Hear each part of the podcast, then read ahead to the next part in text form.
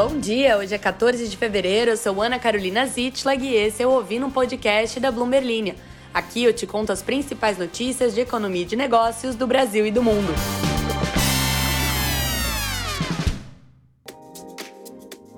Bom dia, bom dia, queridas e queridos folhões deste Brasil, folhões interessados em notícias de economia e de negócios e também querendo se atualizar depois de ficar quatro dias perdido num bloco ou quatro dias em casa, porque você é a pessoa do bloco do El Dredon. Não lembro mais meu fio da meada, mas temos aqui muitas notícias de economia de negócio para você, sim. E ah, o pessoal que já acompanha o podcast aí há algum tempo pode perceber que, ao contrário do que muitos esperavam, eu não estou rouca. Eu estou levemente rouca. Se eu tentar atingir a nota Dó da segunda escala no piano, talvez eu não consiga, mas acho que eu não conseguiria isso nem num, é, não estando rouca após carnaval. Mas é porque eu, eu fiz muito exercício de, da fonoaudióloga. Eu fui o exemplo da fonoaudiologia do Brasil durante esse carnaval. E aí eu não perdi a minha voz. Então eu tagarelei sem parar, cantei várias marchinhas e aqui estou eu agora para ler prontíssima as notícias de economia para vocês. Vamos lá, porque o mundo não parou, né? Mesmo a gente estando no carnaval, infelizmente o mundo continuou. E aí, a gente vai falar sobre como ações brasileiras listadas nos Estados Unidos podem atrair 4,7 bilhões de dólares após uma decisão da MSCI. Te conto por que isso importa na sua vida. Também vou falar aí, queria fazer uma piadinha infame relacionando o carnaval com a próxima notícia, mas não vou fazer. Vou deixar para vocês ouvintes trazerem essa criatividade, porque as donas das fraldas Pampers e Huggies tem um novo desafio pela frente: a queda da taxa de natalidade. A gente também vai falar sobre a CPI da inflação dos Estados Unidos, que subiu 0,3% em janeiro, acima do esperado. E sim, a gente vai falar sobre o Super Bowl, já é quarta-feira, já faz alguns dias, mas como foi carnaval nos últimos dois dias, a gente não considera. A semana está começando hoje e a gente vai falar sobre o Super Bowl, que se tornou a transmissão da TV mais assistida na história dos Estados Unidos. Se você quer ficar por dentro de todas essas notícias, não esqueça de se inscrever aqui no podcast, ligar as notificações, também de seguir a Bloomberg Linha lá no WhatsApp. A gente tem um canal de transmissão de notícias prontinho para você ficar atualizado. Também você pode seguir a gente nas redes sociais. Se você, mais uma vez, aí, é um ouvinte assíduo e acompanhou a minha aventura é, na chegada à cidade de Recife, que foi onde eu passei meu carnaval, a gente pode bater aquele papo de fim de aula no final do podcast. Porque tem gente que tem pressa, já queria que o ano tivesse começado em 1 de janeiro, teve que esperar até 14 de fevereiro, então vamos finalmente começar esse ano. Vamos embora. As ações de empresas brasileiras listadas em bolsas estrangeiras podem ver entradas de bilhões de dólares devido a uma decisão da MSCI anunciada na segunda-feira. Esse provedor de índices disse que a listagem no exterior vai se tornar agora elegível para o índice MSCI Brasil a partir de agosto. Tal movimento poderia resultar em entradas de 4,7 bilhões de dólares para Nu Holdings, que é dona do Nubank, para Stone, para XP e para PagSeguro, segundo escreveram estrategistas do Morgan Stanley, liderados por Nikolai Lippmann, em um relatório aos clientes. Mas o que é que isso tem a ver?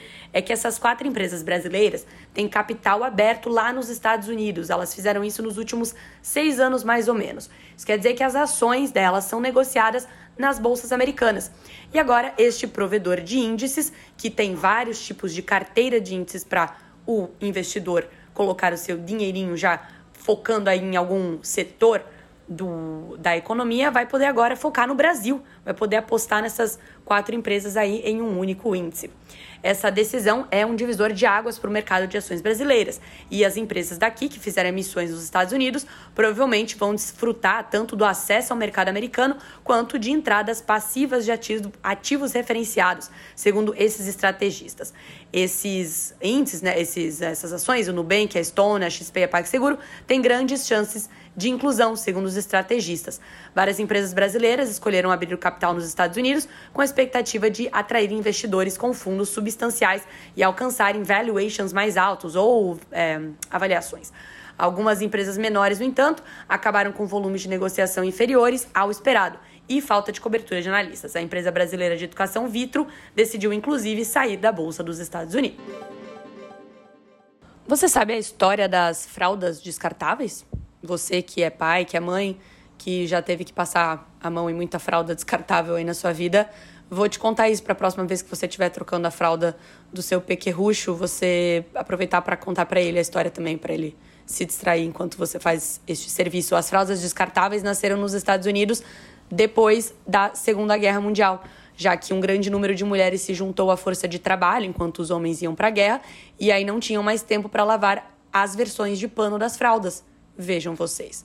Esses pequenos facilitadores de trabalho logo se tornaram um item essencial e por décadas foram uma fonte confiável de crescimento para algumas das maiores empresas de produto de consumo, mas não mais. Isso por quê? Porque a taxa de natalidade nos Estados Unidos estagnou nos últimos anos, prejudicando as perspectivas de um negócio que gera 5,9 bilhões de dólares por ano e que por muito tempo foi considerado quase uma fonte de renda garantida. Esse declínio da natalidade é um problema nunca antes visto para o duopólio de fraldas da Procter Gamble, a P&G, que produz a Pampers e a Loves, e a Kimberly-Clark, que produz a Huggies. Para piorar as coisas, a inflação fora do comum para itens de cuidado com bebês desde a pandemia forçou algumas famílias a reduzirem as compras de fraldas.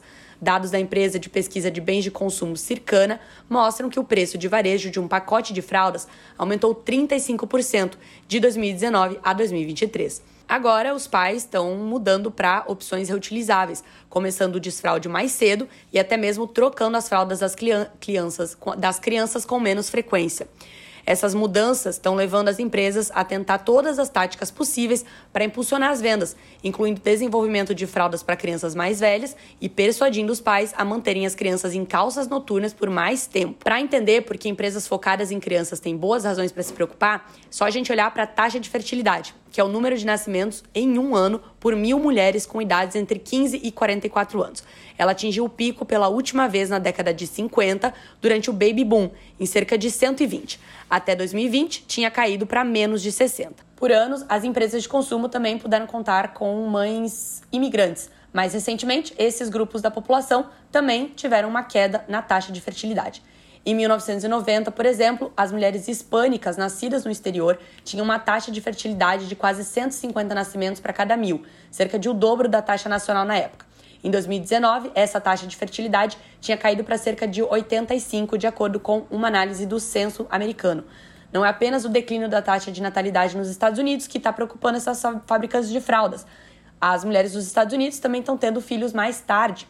Bom, eu tenho certeza que você, pai e mãe, que está escutando esse podcast aí enquanto leva os, os pequenos para aula, porque eu sei que tem uma grande categoria de ouvintes do podcast que faz isso, é, você não deve estar concordando tanto com essa matéria, porque uma coisa que eu mais escuto de pais recentes é a quantidade de fraldas que tem que ser compradas durante este período. Mas me contem aí, vocês que já tiveram essa experiência, se vocês estão usando menos fraldas do que vocês acharam que usariam, ou talvez se vocês têm um segundo filho, se vocês estão usando menos fraldas.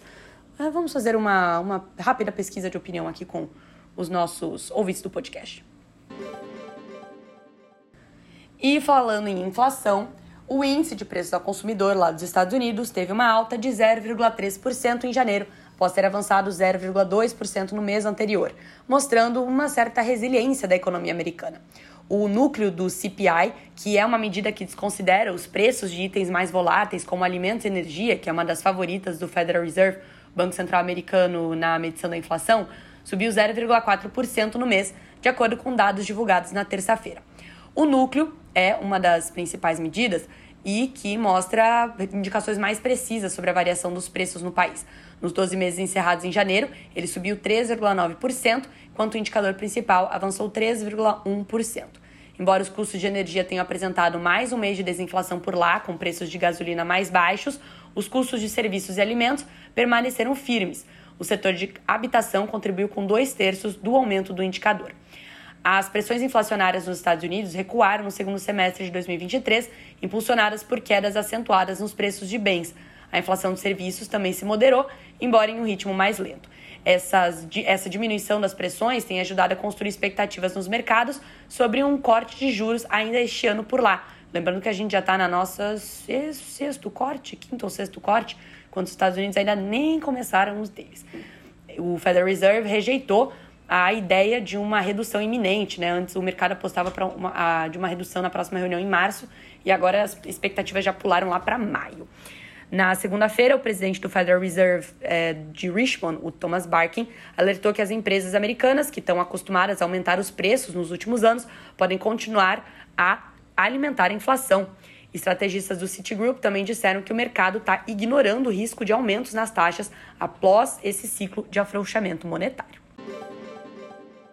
E agora vamos terminar com a notícia que eu tô, tava doida para dar, mas aí eu tava no meio do bloquinho, não dava, que é a seguinte, mais uma vez, o Super Bowl se tornou o programa mais assistido na história da televisão dos Estados Unidos e perceberam que hoje a temática está americana nesse, nesse podcast. Várias notícias sobre os Estados Unidos. Amanhã vamos, vamos amanhã viemos de Brasil, viramos de Brasil. A final da NFL mais cara até o momento, também quebrou mais recordes no domingo, após atrair o maior volume de apostas em Nevada, o, está, o estado que é amigável aos jogos de azar e que sediou o evento esportivo pela primeira vez. A partida atraiu uma audiência nos Estados Unidos de 123 milhões de espectadores, segundo dados iniciais da emissora CBS, marcando um aumento de 7% em relação ao recorde anterior. Os ingressos para o jogo dispararam para quase 10 mil dólares cada um em janeiro, de longe os mais caros até agora. E aí eu te digo por quê. Ai, Deus. Por que, que quem é que tava lá? Além do, do jogo lá, super importante aí para todo mundo. Tava ela. Tava ela. Você sabe quem que tava lá. O Kansas City Chiefs conquistou seu segundo título consecutivo no Super Bowl, derrotando o San Francisco por 25 a 22 na prorrogação. Acho que é o 49ers, né, que fala. O jogo é rotineiramente o evento da TV mais assistido do ano nos Estados Unidos, proporcionando uma audiência e um enriquecimento publicitário à emissora anfitriã. Ele ocupa os 10 primeiros lugares das transmissões ao vivo mais assistidas dos Estados Unidos. Inclusive, a missão Apollo 11 costuma ser creditada com 150 milhões de telespectadores nos Estados Unidos, mas as medições para estimar a audiência de TV mudaram ao longo do tempo. Agora, agências afirmam que foram mais ou menos 53 milhões de domicílios que sintonizaram o pouso na Lua. E agora vamos dar nomes aí, né? A empolgação deste ano foi impulsionada pelo relacionamento entre o tight end do Kansas City, Travis Kelce, e a estrela pop Taylor Swift.